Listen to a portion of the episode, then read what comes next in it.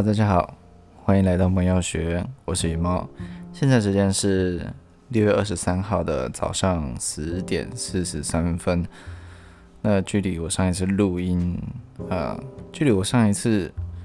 上一个节目的播出时间大概过了一个月左右啊。欢，谢谢大家要来听我的节目的人，我看我的后台人数差不多是二十个人左右。那扣掉我自己，可能贡献了大概三次吧。那还有十七次，那至少有十七个人来听我的节目啦，这对我来说是一个蛮大的鼓励。虽然我是拖稿拖很久，因为我，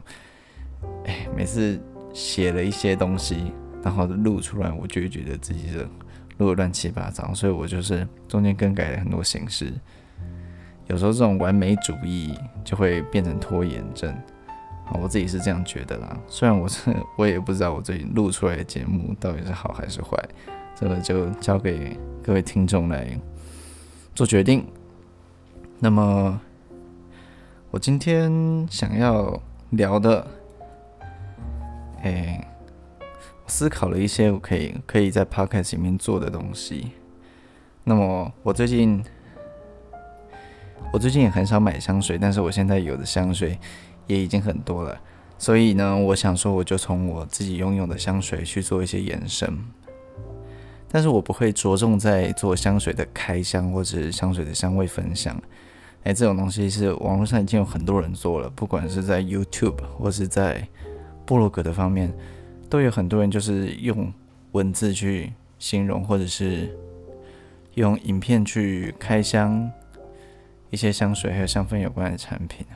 那么，因为受限于媒材的限制了，我也没办法像部落格，就是摆一些香水的图片在部落格上面跟大家分享，或者是像 YouTube 就可以用很夸张的表情，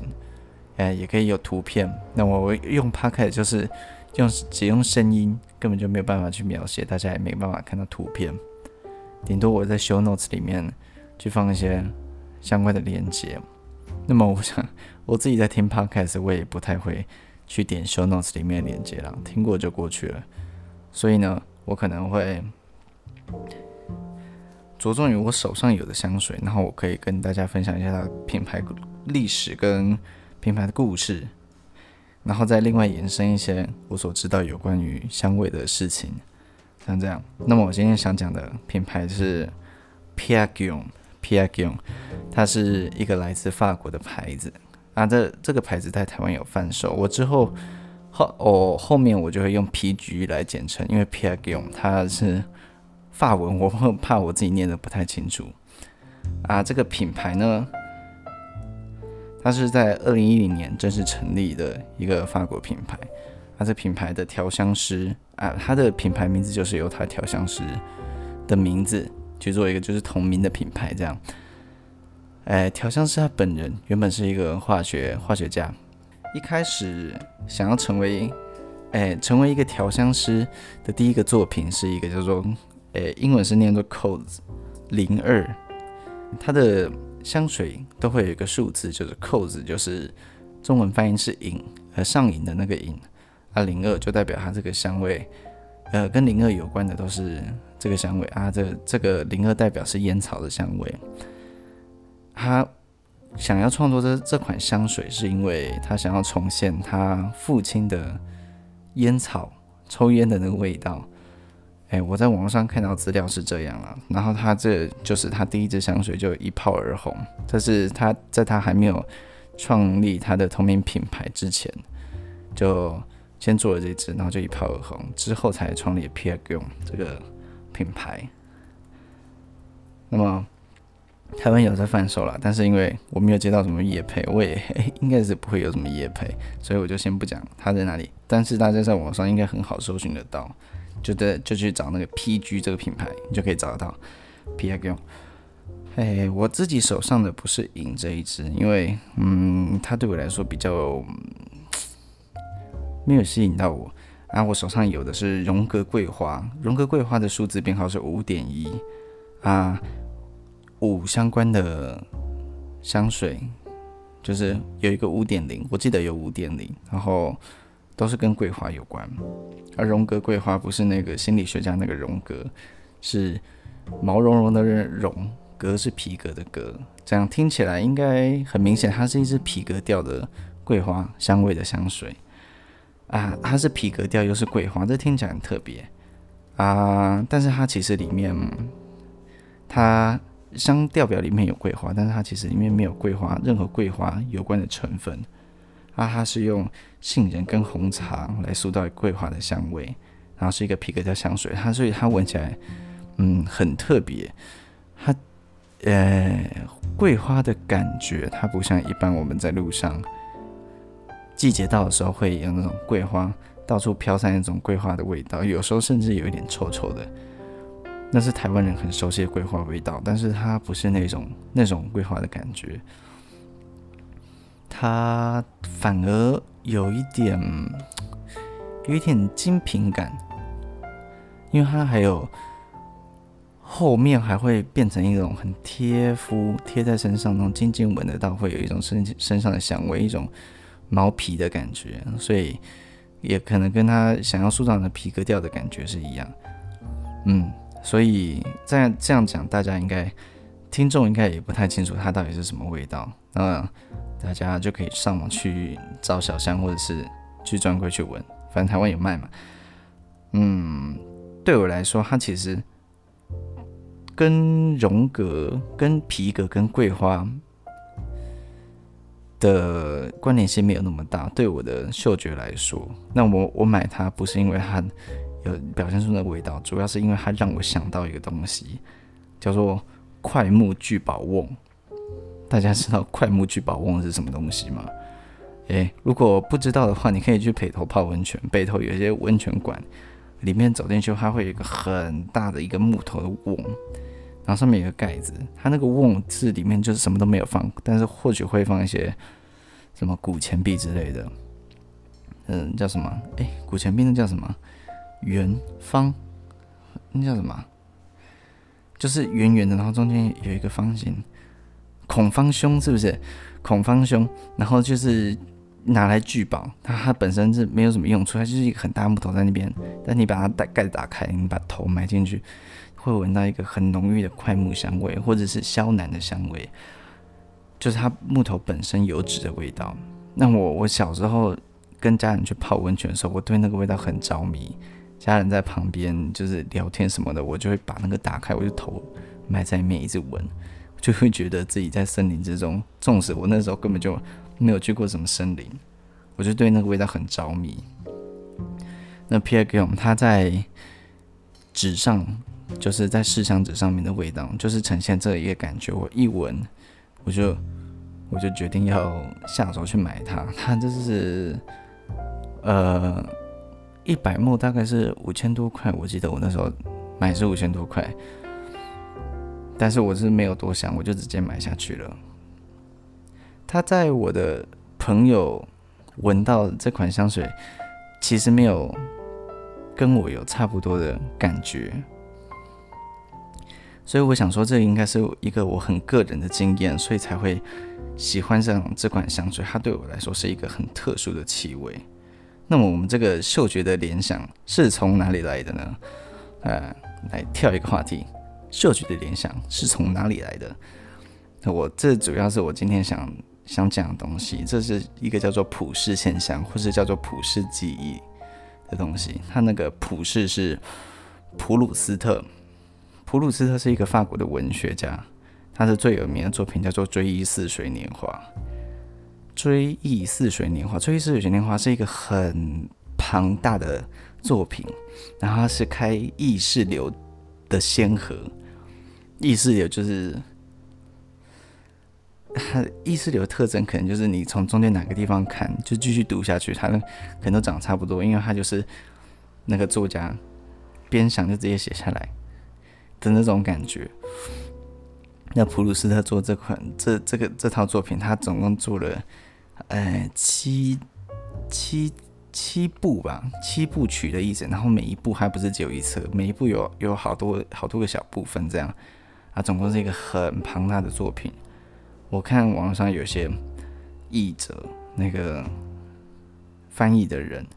这套作品通常是有一个译者群聚译完，然后有些译者他想要去录整套作品，他一人译了十几年还没有译完，然后最后放弃的都有，所以这是一个非常庞大的作品。阿普鲁斯特他他在里面有形容很多有关感官的东西，其中一个部分就是他形容嗅觉的部分，他会把嗅觉跟他的记忆给联想在一起。那么，因为因为这个它里面形容的太好了，所以这个后人就会把这个嗅觉跟记忆的联联想呢，叫做普世记忆。那我念一段普鲁斯特他形容有关嗅觉跟记忆的联想，他是这样写：诶，带着蛋糕屑的那一勺茶触及我的上颚，顿时使我浑身一震。我注意到我身上发生了非同小可的变化，一种舒坦的快感传遍全身，我感到超尘脱俗，道不明所以。这股强烈的快感是从哪里涌现出来的？我感到它同茶水和点心的滋味有关，但却远远的超出滋味。他是这样写。那因为他在里面。在这个文章里面，他写到一些嗅觉跟其他感官与记忆连连觉的那个方式特别不一样。其中一个就是嗅觉跟他所回想的东西里面有非常强烈的情绪的，诶的连接。有人说，嗅觉是记忆的最佳线索。因为嗅觉得它不只是可以让让你回忆到，诶，记忆的内容，就是比如说我们去回想一幅画，我们可能，诶，他画了斑马，画了斑马身上有其他的颜色，斑马是黑白的，然后斑马上面有黑色的鬃毛，斑马的脖子上有红色的条纹，黄色的条纹，诶，有些人会把斑马画成这样，我看过。但是嗅觉不是这样，嗅觉通常你回想到的时候，你闻到一个嗅觉的时候，诶，你闻到一个气味的时候，你通常会第一个反应是一个情绪的袭来，然后你才会想到记忆的内容。这就是为什么很多人说嗅觉是记忆的最佳线索，是因为气味所唤起的记忆，它具有强烈的情绪鲜明度跟。情绪的强度，它是说其他感官能唤起的记忆所不及的。但是根据研究呢，气味所唤醒的记记忆内容，它其实没有比其他的记忆、其他的比如说视觉或者是听觉能唤起更多内容。它就是最多，它能够唤起很强烈的情绪。啊，因为这一点，所以他有人就拿它来做一个一些有关于记忆的研究。啊，最有名的例子就是 PTSD 啊，创伤后压力症候群。我不晓得我有没有念对，创伤后压力症候群就是就是创伤之后，有些人就会接触到相关的刺激，比如说有一个效应，它叫做烤肉效应。烤肉效应就是有些消防人员他进入火场之后，他见过有人被烧焦。的那个气味之后，他再去吃烤肉，他闻到像肉被烧烧烤的气味，他心里就会出现创伤，从此他就不敢再吃烤肉。那另外一个也叫做有有一个叫做九一一效应，九一一当时因为那个哎大楼倒塌嘛，大楼爆炸，然后很多粉尘啊，那是一个非常非常惊悚、非常恐怖的事件。他当时在九一。附近的那些居民或或是九一生还者，他们那时候在闻到那个粉尘、灰尘，还有那些，诶、欸，那时候管路爆炸的那个烟硝味，心里就会再浮现出那一个九一那时候恐怖恐怖的情景。诶、欸，这就是嗅觉跟他记忆里面悲惨的经验连接在一起。啊，这种连接，它会，它跟情绪非常强烈的连接在一起，所以它不像是有一些可能你过去一些悲伤的记忆，时间久了之后，它就变成时间就变成抚平你记忆里面的伤痛的良药。它没有这样，它是你一闻到那个味道，你马上就回想起那个非常悲惨的经验，反而会让你生活中很处处就是很不方便。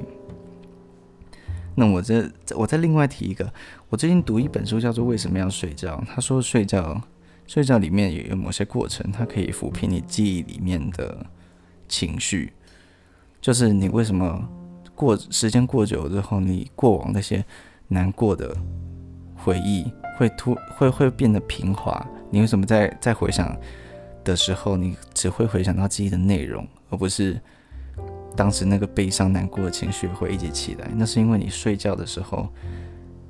睡觉有帮助你把